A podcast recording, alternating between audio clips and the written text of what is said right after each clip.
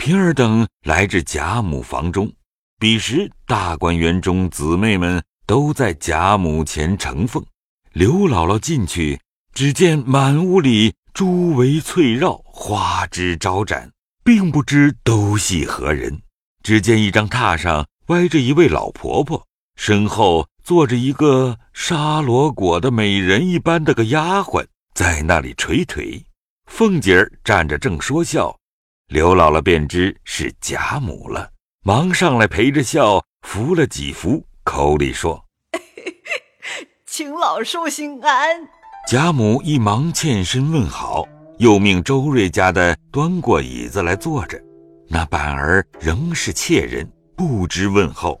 贾母道：“老亲家，你今年多大年纪了？”刘姥姥忙立身答道：“我今年七十五了。”贾母向众人道：“ 这么大年纪了，还这么健朗，比我大好几岁呢。”我要到这么大年纪，还不知怎么动不得呢。我们生来是受苦的人，老太太生来是享福的。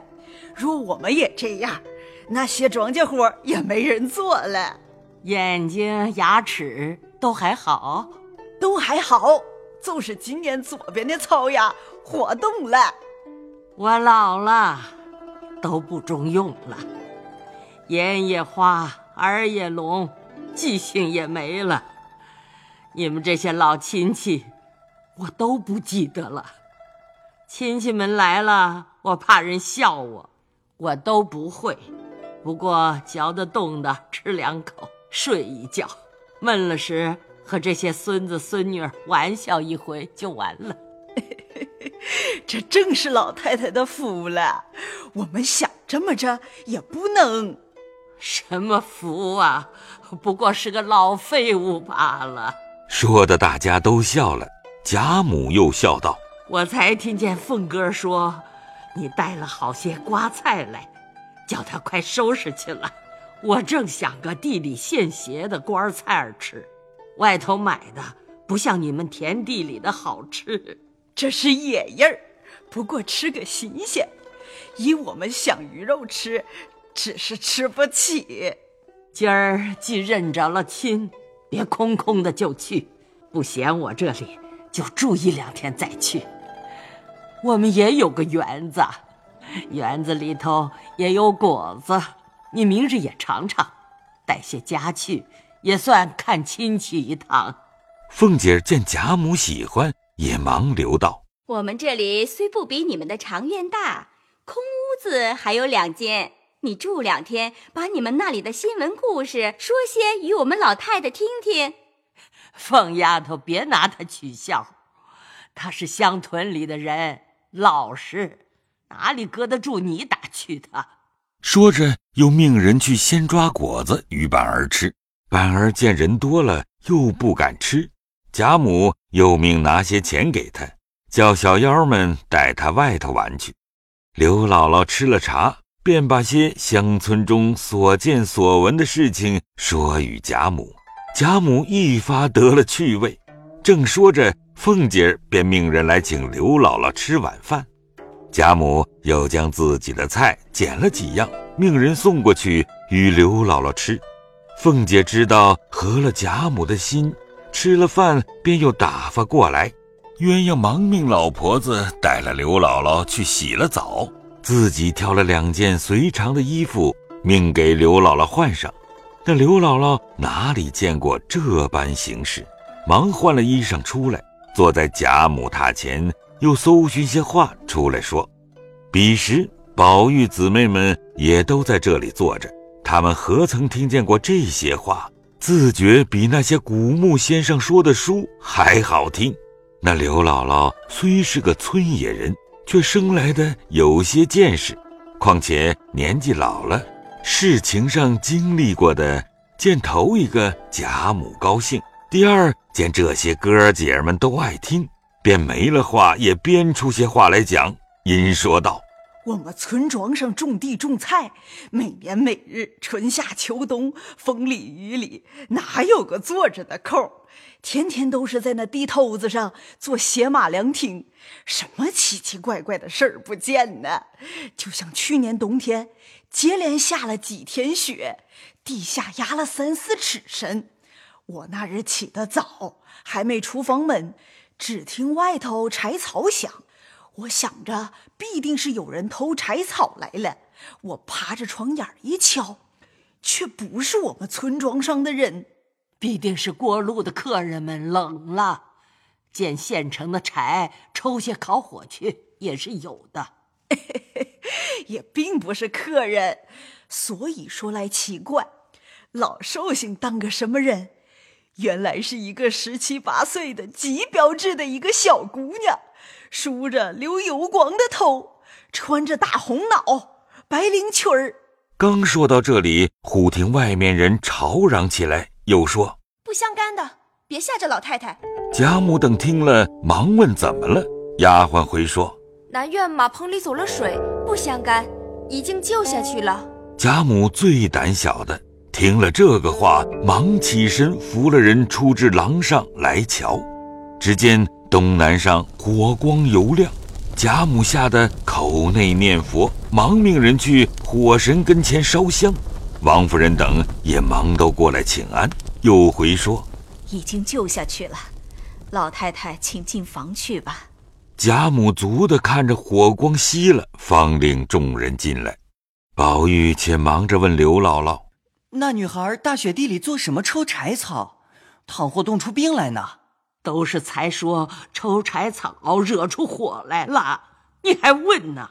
别说这个了，再说别的吧。”宝玉听说，内心虽不乐，也只得罢了。刘姥姥便又想了一篇话，说道：“我们庄子东边庄上有个老奶奶子，今年九十多岁了。她天天吃斋念佛，谁知就感动了观音菩萨，夜里来托梦说：‘你这样谦心，原来你该绝后的。如今奏了玉皇，给你个孙子。’”原来这老奶奶只有一个儿子，这儿子也只一个儿子，好容易养到十七八岁上死了，哭的什么似的。老后果然又养了一个，今年才十三四岁，生得雪团一般，聪明伶俐非常，可见这些神佛是有的。这一席话实合了贾母、王夫人的心事，连王夫人也都听住了。宝玉心中只记挂着抽柴的故事，因闷闷的心中筹划。探春因问他：“昨日扰了史大妹妹，咱们回去商议着邀一社，又还了席，也请老太太赏菊花，何如？”老太太说了，还要摆酒还史妹妹的席，叫咱们作陪呢。等吃了老太太的，咱们再请不迟。越往前去越冷了，老太太未必高兴。老太太又喜欢下雨下雪的。不如咱们等下头场雪，请老太太赏雪，岂不好？咱们雪下吟诗也更有趣了。林黛玉忙笑道：“咱们雪下吟诗，依我说，还不如弄一捆柴火，雪下抽柴，还更有趣儿呢。”说着，宝钗等都笑了。宝玉瞅了他一眼，也不答话，一时散了。背地里，宝玉足的拉了刘姥姥，细问那女孩是谁。刘姥姥只得编了，告诉他道：“那原是我们庄北眼儿地埂子上有一个小祠堂里供的，不是神佛，当先有个什么老爷。”说着又想名姓。宝玉道：“不拘什么名姓，你不必想了，只说缘故就是了。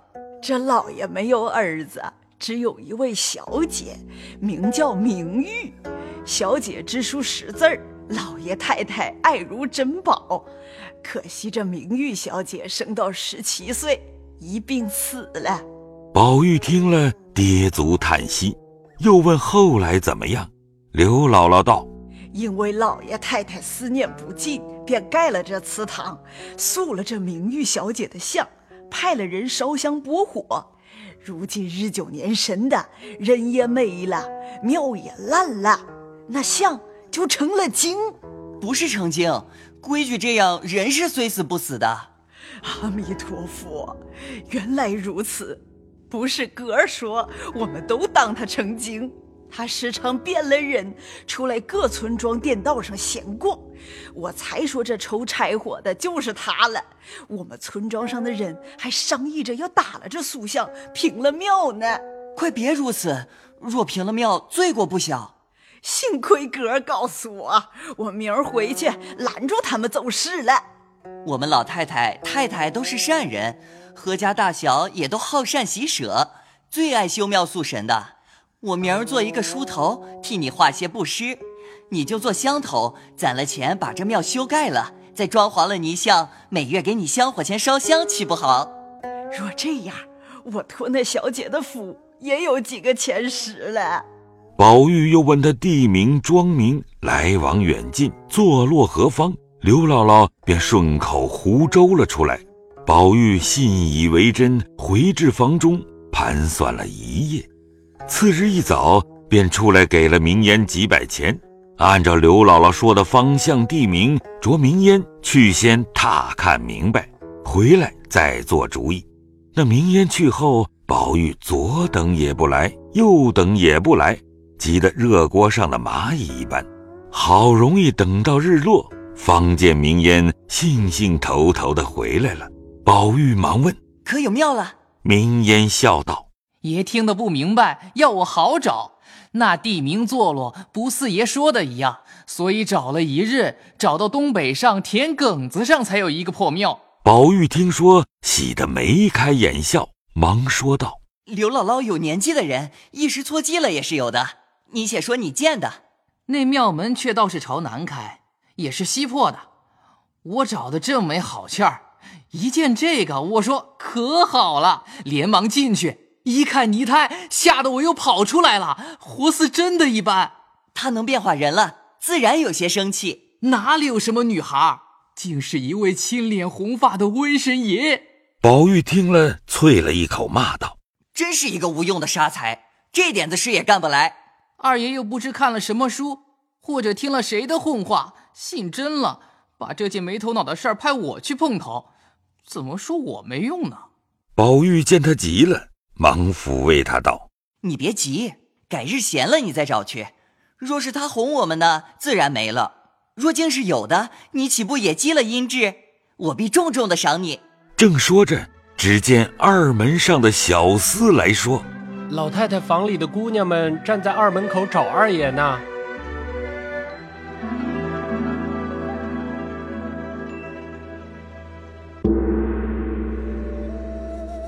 本回讲述人：刘峰。